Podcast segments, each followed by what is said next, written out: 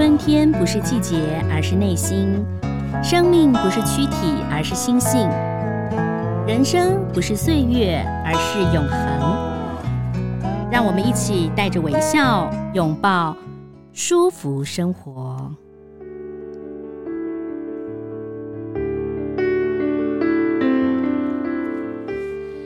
各位舒服生活的听众朋友，大家好，我是赵婷。今天呢，这个哎，我们要来谈一谈的，就是二零二三年国际的蔬食文化节，即将要在五月十二号到五月十五号啊，在世贸呢继续的这个展开了哈。那今年呢，其实呃更盛大了啊，所以今天很高兴呢，为大家邀请到的就是。美台古文物艺术及创新研科技研究发展交流协会的理事长欧阳建中，你好，你好，赵小姐，你好，大家好，好，以及呢这个呃特别助理林晴瑜，小瑜，你好，呃，你好，大家好，周小姐，大家好，哎，这个欧阳先生，其实我们常常会见到，有时候在福报的时候就发现说，哎，您又来。出不仅是串门子，而且呢，在这一年当中从，从哇时间好快，然后这样舒适文化节当中，呃，因为跟福报有了因缘，然后呢，我们就发现，哎，陆陆续续每次来福报就发现说，哇，又多了一尊佛，然后呢，这个哦，大家都好开心哦，然后陆陆续续有好多好多的这个佛像都到了福报哈，我们先来谈谈、啊、这一年当中真的是变化很大哈。因为我觉得，就是从去年开始，嗯、然后金身大佛一出现，嗯，然后五方佛陆陆续续出现，嗯，然后我们的大家协会里面的成员还有厂家，嗯、大家发愿就是说啊，希望都能聚集这五方佛，嗯，然后我们让这五方佛走到全世界去弘法，嗯嗯，那然后社长福报这边的社长就跟我们大家有很好的默契跟支持我们的理想的，所以说我们就朝着这方向去做。嗯嗯，是这样，也是感谢人间福报的社长，还有空师傅，嗯，大家让我们这个协会能有这个心愿去完成这五方佛行五大洲，是，其实跟大师的想法一模一样。对，不仅是完成心愿，就是对于很多朋友来讲，他到了我们这个松山的台北道场，对不对？如果说您可以到五楼的福报逛逛，或者你到上唱道场，都会发现说哇。哇，这个很殊胜哦！谢谢谢谢。而且呢，就是呃，其实我们以前都推广福报嘛，读报教育。但是呢，这最近这几个月看来，您看就是在会议会议室哦，也有几尊佛哈，大佛大佛移驾到这边，然后甚至在呃，我们前面会有一个是观世音观世音菩萨菩萨。呃，等到呃整个呃完整的来装潢以后呢，可能他也会我们会给他。供供奉在不同的地方，是是是。那这些您刚讲都是藏家的发愿吗？对。那有没有一些小故事？听说有的是佛自己会找一些地方，是不是？哎，没错。就像好像这个五方佛来讲的话，那第一尊的时候，当去年的时候，也是在这个前夕，嗯，在差不多三月份的时候前夕，因为社长呃，我们因缘机会相遇，然后跟。跟这边的经理，然后大家跟我在讨论一些事情，嗯哼，希望是说能协助找到一份金佛，嗯嗯嗯，金身大佛。然后我就说好，那我来处理。嗯，然后后来我就找到这第起起源这一件，嗯嗯嗯。那起源这件那时候，哎，到在这边到，然后我到福报办公室以后，突然觉得，哎，我那个灵感，哦，大佛说要坐落在这边，嗯嗯嗯。那我当然不能违背我们的佛意是旨意，然后我就说哦好。就跟社长这样的沟通，嗯，然后大金身大佛要坐落在这个地方，嗯嗯，然后很多都是因缘际会，就从呃去年的素那个素食节展览，一直到延续到今年的，还有到明年，嗯，明年度的话就是五方金五方佛全到齐，佛哈，今年是三尊。三尊。三尊，明年哇，这个是五方大佛全部到。好棒哦！然后其中有一有其中有有一件大婆保生婆是是有特助他们家庭捐给福报，因为也是因为我特助他们也是想到说，哎，老板也都是为了佛教然后发心的，这也是对修行啊，对佛教修行是一种不一样的无无我的贡献了。是是，所以说是这样。有些人修行嘛，就是呃，可能呃，您是因为是藏传佛教，可能持咒，对，对不对？有些人就是呃，可能易经 啊，当然他可能要翻译很很厉害的，或者是说呃经文。那有些就是建学校、建造或抄经，对。那有些就是捐佛像，嗯、我觉得这也是一个很棒的哈。其实，在宗教来讲，嗯、我们在以佛佛法来讲的话，嗯，捐佛像的话，也是捐佛教盖寺庙，其实事实上面都都是很大的功德。嗯嗯嗯。要要修行来讲，因为不只是说要念经，嗯嗯，念经只是基本，是，但是你心要开，嗯，然后你要无我的精神，要无私的精神，让把这个自己能做到的事情就做到，嗯嗯，因为诸佛菩萨都在看的，是对，所以呢，呃，我们待会儿就要请小鱼来谈一谈哈，这一次的展览，五月十二号早上十一点是开幕式，是五月十三号早上，呃，是这个呃庆国定。佛诞的浴佛法会啊，但是可能也许不呃，目前是这样定的了啊。嗯、那五月十四号早上十点是佛光山的开山祖师星云大师设立及法相供奉典礼，嗯，也可以观看佛光山的直播。嗯、那五月十五号呢是。有蔬食评鉴指南的颁奖典礼，因为我们也推广，就是呃绿，就是少吃哦，呃、吃肉肉哦、呃，吃蔬食。所以呢，这一次的评鉴典礼当中呢，我们也会推荐一些适合的蔬食，不是说一定是呃高价位，只是说它是符合，比如说有的碳足迹啊哈，那蔬食就是当地的在地的这个农产品最好嘛。如果说进口的话，其实它有很多很多的，我们希望能够减碳哈，永续啊。嗯呃，所以呃，请大家可以上人间福报的网站。那当然，这一次我觉得很棒，就是反正你有你下载 App 的话，就是免费。嗯好，好，说到了这个呃，这一次很多朋友呢，除了一定要来参加之外，还有浴佛法会，那同时呢，这个大师的舍利及法相的供奉典礼。这是一个很殊胜的，所以海外、全台、全海外、全世界，其实您都可以透过网络的直播来了解。那接着小鱼，我们就要来介绍一下哈，这一次的这个呃特展哈，就是从十二号开始，这些古佛、这些佛像，呃，帮我们介绍一下。嗯嗯、呃，就是。这一次的那个展览的话，我们的主轴是放在那个石窟的佛像哦、嗯，对，因为其实就是呃，社长那时候有说，就是石窟佛像很难得，对，尤其是我们这一次、就是、是哪边的石窟？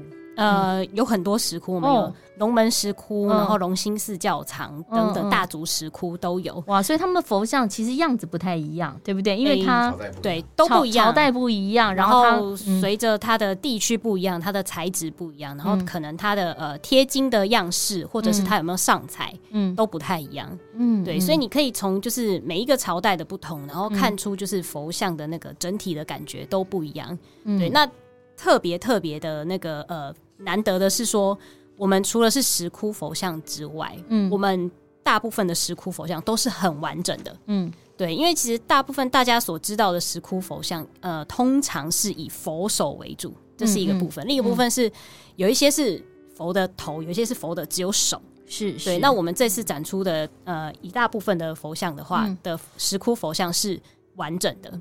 哎、欸，那真的是很很难得哎，因为你看这中间有碰过了战乱，对不对？哈，那有时候你看佛像，有人知道好多珍贵的佛像，不见是在亚洲，哈，有时候是在是是国外的博物馆，对不对？哈、嗯，所以呢，能够。全完整的佛像真的是很棒，对，的确是非常的难得。嗯、然后，呃，除了就是石窟的佛像之外呢，我们这次还有比较特特殊的是展出那个隐青瓷。嗯嗯，那隐青瓷的话，就是它是呃宋朝跟元朝时期非常特殊，嗯、然后它的釉水非常漂亮的一种那个佛像的形式。嗯，对，那其实。呃，我们这次也很特别，是我们展出的隐青瓷佛像，不但比较大，嗯、而且它很完整。嗯嗯，对。那其实像是呃，首都博物馆，就是北京的首都博物馆，嗯、它也有它的镇馆之宝，也是一个隐青瓷佛像。哦，但是它隐青瓷佛像比较小一些，而且也有破损，还蛮严重的。嗯，对。所以我们就是这次的那个展品，就是除了。精美之外也很完整，嗯、保存良好。那这个隐青瓷的佛像是你们自己收藏，还是藏家？藏家愿意，就是藏家愿意，就是拿出来展览。对，哇所以就是我们这次也是很努力，就是找了很多种，就是呃很多藏家愿意发心，然后大家一起来就是共襄盛举。嗯、所以第一次第一届看起来就是可能就是等到慢慢办第二届、第三届，就更越来越多的藏家了嘛。对，愿愿意共襄盛举，对可能也是因为这个欧阳呃用了什么方法，是不是？我用什么方法？没有什么方法。热情。对啊，应该讲就是说，应该讲就是说，大家真的就是说，其实支持人间福报，我觉得说是蛮好一个嗯的方式，尤其是在在今天，因为做什么活动不要去想利益的问题，对，就去做，嗯嗯。然后我觉得说，自然而然诸佛菩萨就会看得到，嗯嗯，是。很多事情就自自然就水到渠成，嗯嗯，就是一切感觉。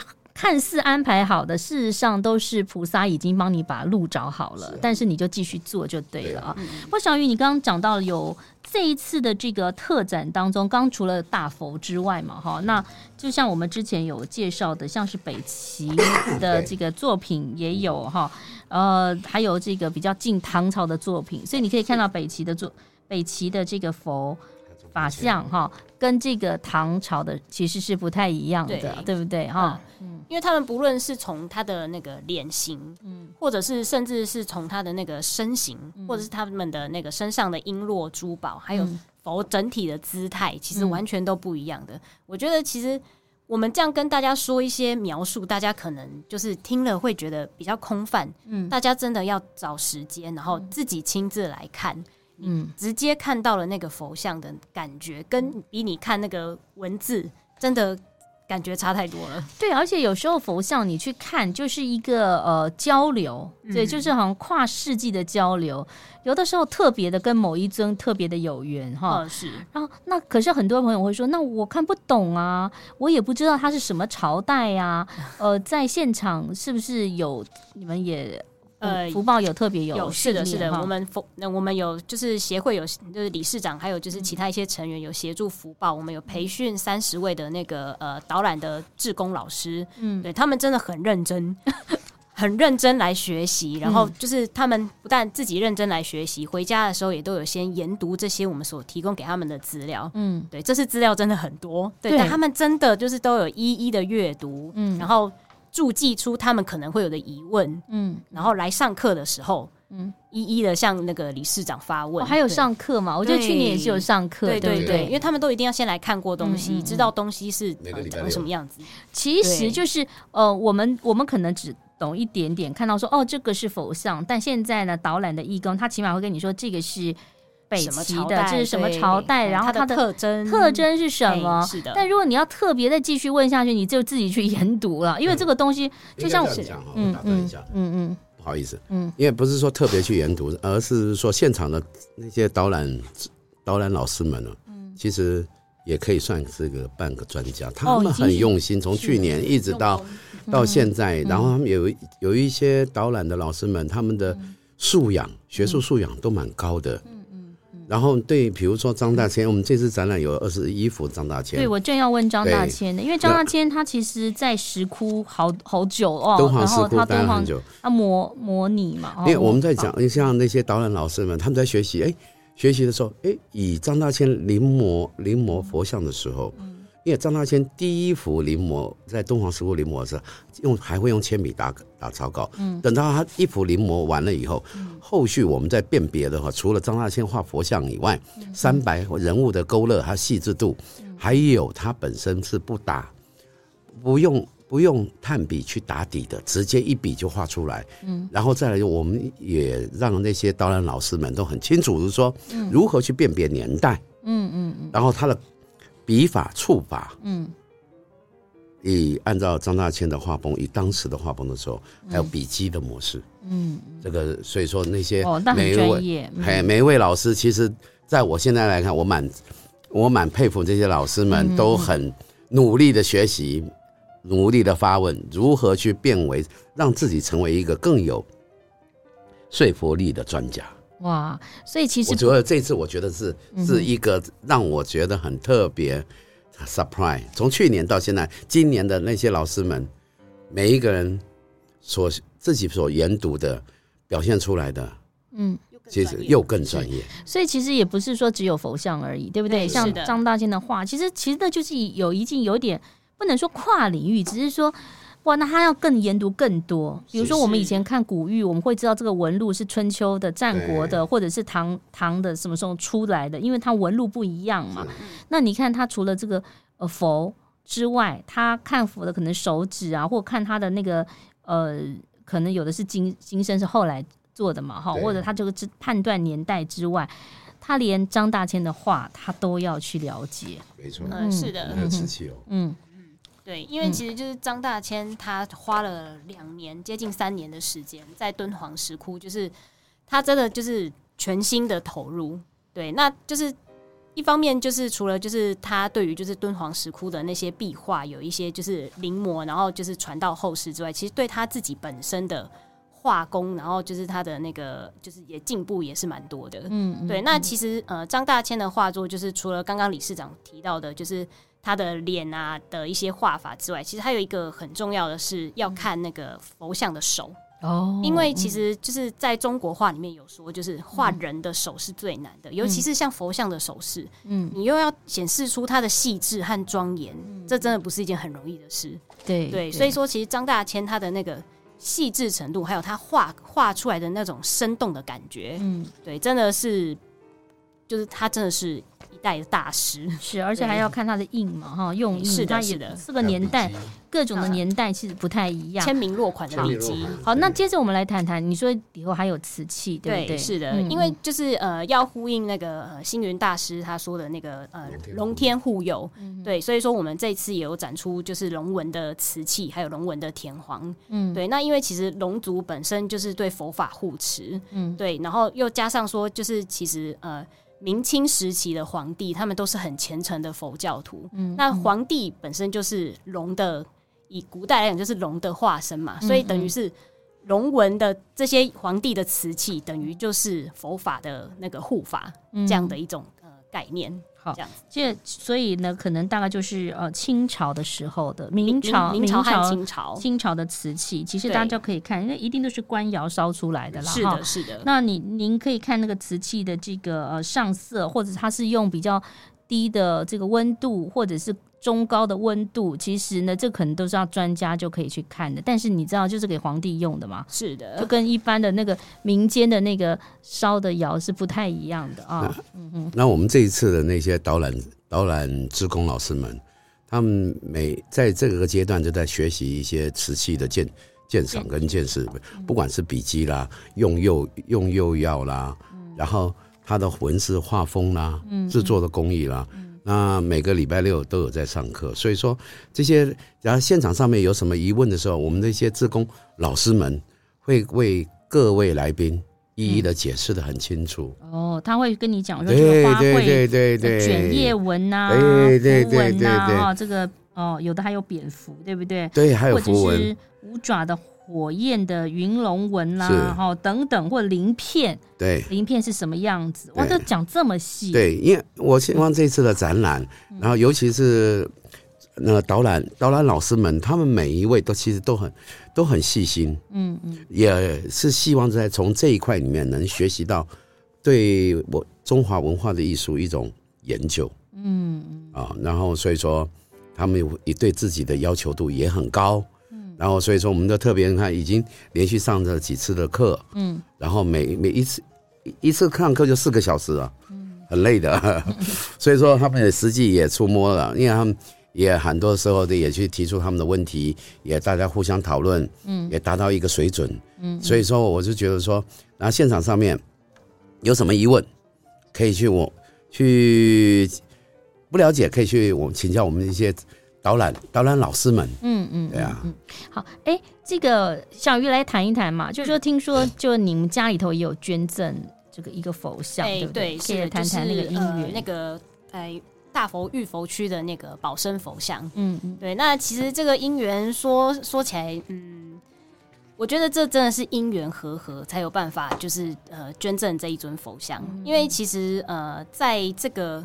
捐佛像之前呢、欸，最主要是因为就是我爸爸在三月中的时候发生了一个意外，嗯，那就是车祸往生了。嗯，对。那其实因缘就是在于说，就是我们在帮他做漆的时候，嗯、那帮就是来协助诵经的师傅说，就是。嗯我们除了要念经给爸爸之外，然后还要帮他做功德。嗯嗯。那因为其实大家想到的做功德，其实大部分通常都是呃，比如说呃，捐钱啊，捐或是什么之类的。嗯、那因为有去年跟福报一起，就是呃有办那个展览的因缘，那我知道说，其实捐佛像也是一个很好的功德。嗯、那我其实就有在想说。因为就是我们今年也正好有要就是展览，嗯，然后我我我已经有在想说，是不是可以就是看怎么样跟理事长开口说，就是我也想要帮爸爸做这个功德，因为他是就是意外往生嘛，所以我希望他能够。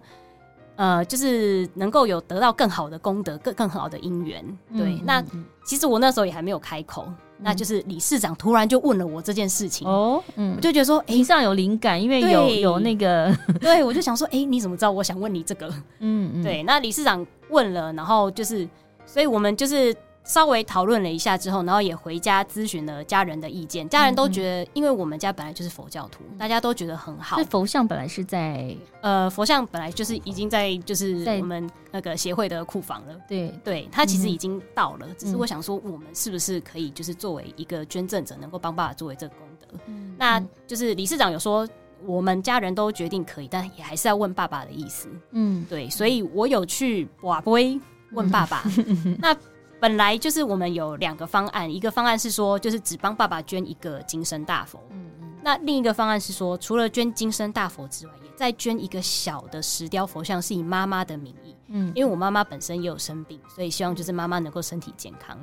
对。那爸爸对于他自己捐金身佛像，他觉得不要。嗯。很很奇特，我觉得博波也是一件很很神奇的事。嗯。然后后来我是问他说：“那如果用爸爸的名义捐金身佛像？”用妈妈的名义，然后捐一尊小小小尊的那个石雕佛像，然后希望妈妈身体健康，这样好不好？嗯、那爸爸一开始就是也还是有点纠结。那后来我是有在心中跟他说，就是这是一个很好的姻缘，然后我们好有机会能够争取到这个姻缘，对爸爸妈妈都好。嗯嗯，对。然后爸爸后来才觉得说。因为其实就是我爸跟我妈的感情算是蛮好的，嗯、对，所以说就是因为是我自己觉得是因为对妈妈也好，所以他后来不会他就同意了，而且这个对众生也很好啊，就是因为你这样子的话，让大家可以更可以看到，对不对？可以了解，我觉得这是非常好的一件事情哦。所以呃，在这一次的这个呃大佛区。哎，我们再请欧阳再特别讲一下大佛区的三尊佛是，嗯，一个是如来佛，嗯嗯嗯，释迦释迦牟尼佛，宝生佛，宝生佛，哦，所以这一次会看到三尊，明年呢就是五尊，嗯，阿处佛跟悟空成就。佛，嗯嗯，啊，好，哇，很棒，所以我们还是要提醒大家可以来看。这样的一个展览哈，那同时呢，呃，也希望所有的朋友可以跟着我们一起啦。就是说，不管你是什么样宗教，我觉得你到这个地方，因为书食文化节它还有一些小农专区，然后它有各地的一些书书食，然后然后有大师的特别的一个区域啊，然后我我觉得很棒，就是在这么几天的时间当中，哎，你就可以看到很多很多。很多跟佛教有关的，嗯、哦，这个是一个很难得的事情啊。呃，再次提醒所有的听众朋友，我如果说您想看的话呢，也别忘了，因为我们从十二号开始嘛，哈，一直到十五号。那如果说你想知道更多的讯息的话，你就上这个人间福报，你就可以知道很多的讯息的。也再次的谢谢我们的这个。美台古文物艺术及创新科技研究发展交流协会的理事长欧阳建中跟林晴云，呃，小鱼小，谢谢你们，谢谢，拜拜。